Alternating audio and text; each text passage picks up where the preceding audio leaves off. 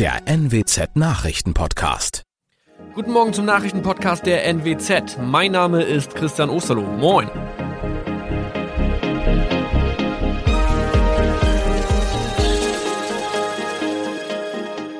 Und das sind unsere regionalen Nachrichten am Morgen. Die Grünen wollen Moorstraße in Oldenburg umbenennen. Viereinhalb Jahre Gefängnis für Falschgoldhandel. Und Landkreis Kloppenburg meldet ersten Omikron-Fall. Der Name Moorstraße könnte laut den Oldenburger Grünen rassistisch aufgefasst werden. Deshalb fordern diese eine Umbenennung. Die Straße wurde allerdings nach Hermann Moor benannt, einem der ersten Siedler in der Gegend. Um Missverständnisse auszuschließen, beantragen die Grünen eine Änderung in Hermann Moor Straße.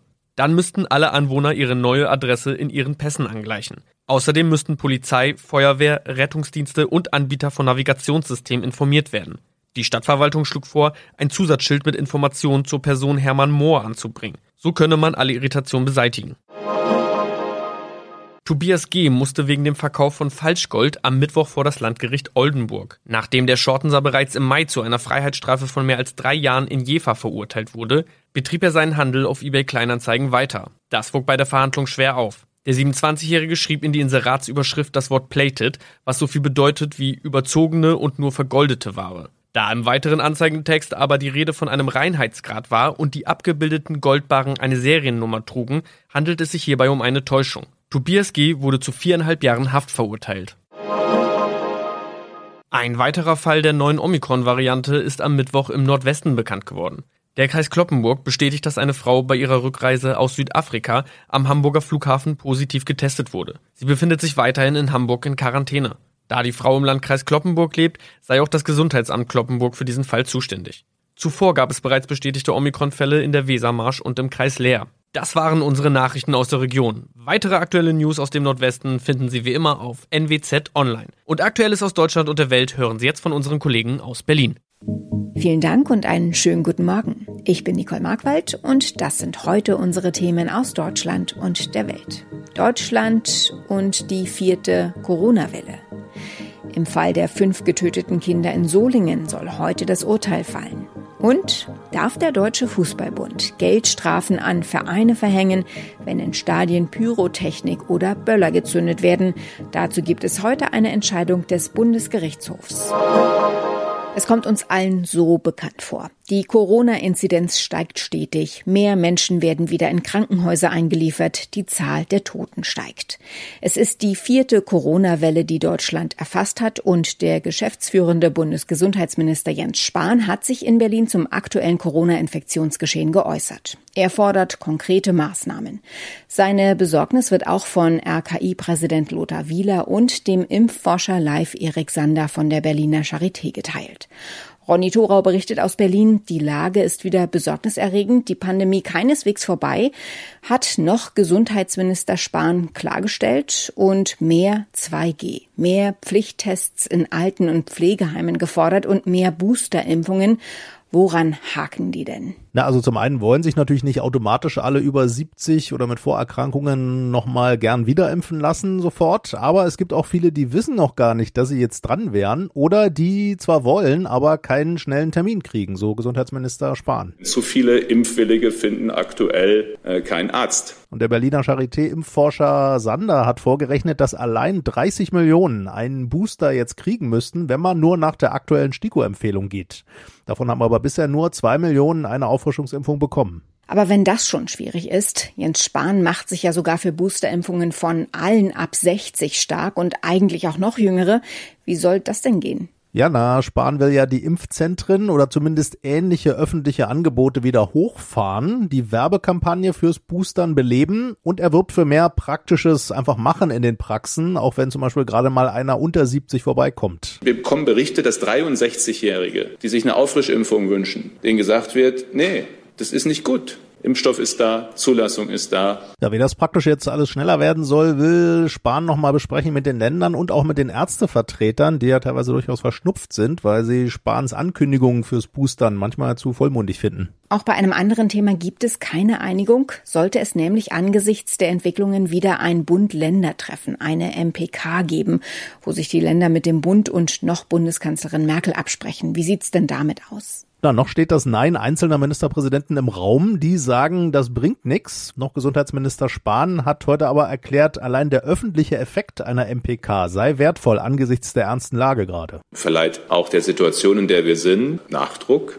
Aufmerksamkeit. Und auch Bayerns Ministerpräsident Söder hat heute gewarnt vor keiner MPK sozusagen, weil da gäbe es nur noch mehr Klein-Klein wieder. Und mein dringender Appell jetzt einfach nochmal, das nicht auf die Länder abzuschieben. Wie vermint dieses Thema ist, zeigt aber zum Beispiel die Kritik von Marco Buschmann aus der FDP-Spitze. Der sagt, Merkel solle sich jetzt mal zurückhalten und keine Corona-Politik mehr machen. Sie sei ja nur noch geschäftsführend im Amt.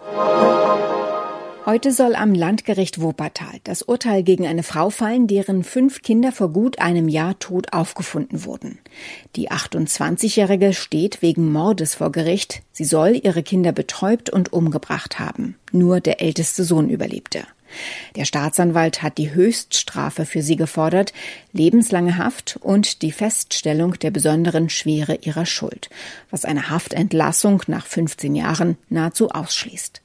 Alex Becker von Radio SRG berichtet aus Wuppertal. Alex, du hast den Fall ein Jahr lang verfolgt. Wie wird's wohl ausgehen? Es ist tatsächlich etwas schwer vorauszusehen. Für Staatsanwalt Heribert Kaune-Gebhardt ist alles klar, obwohl die Angeklagte selbst bis heute keinen Ton zur Tat gesagt hat. Ein reiner Indizienprozess also. Das ist relativ häufig, dass eben keine exakten Angaben gemacht werden. Da ist man halt auf Indizien angewiesen und das sind die typischen Indizienprozesse. Das passiert vom, vom kleinen Ladendiebstahl bis hin zur Kapitalsache. Wie begründet die Anklage denn, dass Christiane lebenslänglich ins Gefängnis soll? Also vor allem mit dem offensichtlichen Ablauf der Tat, der ja zum großen Teil durch wiederhergestellte WhatsApp-Chat-Verläufe mit dem Vater von vier der fünf Kinder und auch der Mutter der Angeklagten dokumentiert wird. Mit denen hatte sie im fraglichen Zeitraum offenbar parallel zum Mord der Kinder immer wieder geschrieben und durch die Blume auch die Morde angekündigt. Der rekonstruierte Tatablauf ließe dann nur die Vermutung zu, dass die Mutter wirklich eiskalt, total emotionslos und völlig überlegt gehandelt habe. Und zwar die Kinder mit Womex und anderen Medikamenten im Frühstückssaft schläfrig gemacht und dann im Badezimmer teilweise erstickt und teilweise ertränkt habe. Wie konnte es denn eigentlich überhaupt zu dieser Tat kommen? Drei Gutachter waren im Spiel über die Monate und sind zu der Erkenntnis gekommen, dass Christiane K. wirklich keine schöne Kindheit hatte. Sie habe sich mit den vielen Kindern eine Traumwelt von Familie selbst erschaffen wollen, die sie als Kind nicht gehabt hatte. Leider haben zwei der Kindsväter diese Erwartungen nicht erfüllt und als sich dann auch noch der dritte von ihr weg und einer anderen Frau zuwendete, habe sie das offenbar nicht verkraftet. Daraus sei es dann zu dem erweiterten Suizid gekommen, denn eigentlich wollte Christiane ja auch sich selbst umbringen, indem sie sich am Düsseldorfer Bahnhof vor einen einfahrenden Zug geworfen hatte.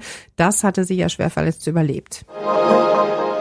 Wer haftet für Pyrotechnik in Fußballstadien? Bisher müssen die Vereine dafür büßen und bezahlen. Aber darf der Deutsche Fußballbund überhaupt diese Geldstrafen verhängen? Damit beschäftigt sich derzeit der Bundesgerichtshof. Heute will er sein Urteil verkünden. Der Hintergrund? Der FC Karl Zeiss Jena wehrt sich gegen einen Schiedsspruch, wonach er wegen Pyrotechnikvorfällen 2018 knapp 25.000 Euro zahlen soll.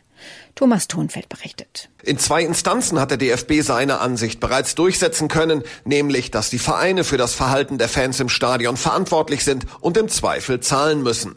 Aber die Mitglieder vom Fanbündnis Unsere Kurve hoffen, dass der Bundesgerichtshof mit dieser Logik Schluss macht, dass also eine Gruppe für das Verhalten Einzelner bestraft wird. Sollte jener mit dem Einspruch durchkommen, dann wären damit nach Ansicht der Fanvertreter auch Kollektivstrafen wie Blocksperrungen oder Geisterspiele vom Tisch und der DFB müsste seinen Strafenkatalog umstellen stricken. In unserem Tipp des Tages beschäftigen wir uns heute damit, wann Spielen am Computer oder auf Social-Media-Plattformen unterwegs zu sein krankhafte Züge annimmt. Beides hat bei Kindern und Jugendlichen in der Corona-Pandemie zugenommen. Das zeigt eine Studie des Deutschen Zentrums für Suchtfragen des Kindes- und Jugendalters der Uniklinik Hamburg im Auftrag der Krankenkasse DAK. Demnach liegt bei mehr als vier Prozent der 10- bis 17-Jährigen in Deutschland ein sogenanntes pathologisches Nutzungsverhalten vor. Jörg Ratsch berichtet aus Berlin. Die Studie beruht ja auf mehreren Befragungen von Eltern und Kindern vor Corona und dann während der Pandemie. Wie viel mehr zocken und daddeln denn junge Menschen im Vergleich zu vorher? Ja, das hat schon deutlich zugenommen, wenn wir uns mal die Nutzungszeiten angucken von Plattformen wie Instagram, TikTok oder Snapchat.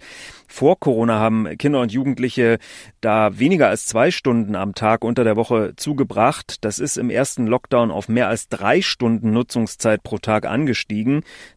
Bei Spielen ein ähnliches Bild. Vor Corona wurde unter der Woche weniger als eineinhalb Stunden am Tag gezockt. Im ersten Lockdown dann deutlich mehr als zwei Stunden am Tag.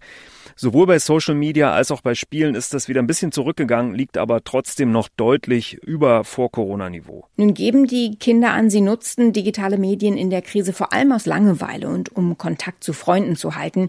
Gehen die Wissenschaftler denn davon aus, dass die Nutzung, wenn die Pandemie denn mal vorbei ist, wieder abnehmen wird? Also der Chef des Kinder- und Jugendärzteverbands, Thomas Fischbach, der sieht da ehrlich gesagt ein bisschen schwarz. Er glaubt, durch die Lockdowns sind gerade Kids, die schon vorher viel zu viel gedaddelt haben, erst richtig in so eine krankhafte Nutzungsfalle geraten. Das wird sich nicht einfach voll rückabwickeln lassen, sagt er. Es ist angedacht, dass im nächsten Jahr nochmal eine Folgebefragung der Kinder und Jugendlichen stattfindet, um zu sehen, ob Corona wirklich dauerhafte Spuren beim Nutzerverhalten hinterlassen hat. Viele Eltern fragen sich wahrscheinlich, wie kann ich eigentlich erkennen, ob mein Kind krankhaft am PC zockt oder auf Instagram, TikTok oder Snapchat unterwegs ist. Also wo ist die Grenze? Da gibt's Anzeichen, die von der Weltgesundheitsorganisation WHO formuliert wurden. Demnach liegt ein krankhaftes äh, Rumdaddeln oder Zocken vor, wenn über einen langen Zeitraum von einem Jahr immer wieder bestimmte wiederkehrende Muster beobachtet werden können. Zum Beispiel Kontrollverlust über die Dauer und Zeiträume der Nutzung. Also wenn der Sohn oder die Tochter offensichtlich nicht mehr aus freien Stücken abschalten kann. In der Studie waren die krankhaften Nutzer am Tag vier Stunden und mehr mit Games oder Social Media beschäftigt. Wenn immer deutlicher andere Aktivitäten verdrängt werden und das Ganze trotzdem nicht aufhört, auch wenn schon negative Folgen eingetreten sind, zum Beispiel schlechte Zensuren, ständig Streit mit den Eltern, kaum noch Freunde, dann sind das alles Warnsignale für ein sogenanntes pathologisches äh, Nutzungsverhalten. Und zum Schluss schauen wir nochmal auf den Fall Halina Hutchins. Das ist die Kamerafrau, die bei Dreharbeiten durch einen versehentlichen Schuss von Hollywoodstar Alec Baldwin getötet wurde. Nun haben sich nämlich die Anwälte der Waffenmeisterin zu Wort gemeldet, die bei dem Dreh für die Waffen verantwortlich war. Die Anwälte sagten, dass es sich möglicherweise um einen Fall von Sabotage handeln könnte. Sören Gies in Los Angeles erklärt. Die sagen, ihre Klientin habe den Revolver aus einer Schachtel für Exerzier- oder Dekopatronen beladen. Das sind authentisch und intakt aussehende, aber ohne Kugel und Treibladung ganz harmlose Hülsen. Nun frage sich, wie eine scharfe Patrone in diese Schachtel kommen kann. Waffen und Munition seien nicht unter Verschluss gewesen und es habe Beschwerden unzufriedener Mitarbeiter über die Arbeitsbedingungen gegeben. Vielleicht habe jemand ohne Tötungsabsicht einfach aus Frust oder Wut scharfe Munition in die falsche Schachtel gepackt. Eine krasse Spekulation kann man aber nicht einfach so von der Hand weisen. Soweit das Wichtigste an diesem Donnerstagmorgen. Ich heiße Nicole Markwald und wünsche einen guten Tag.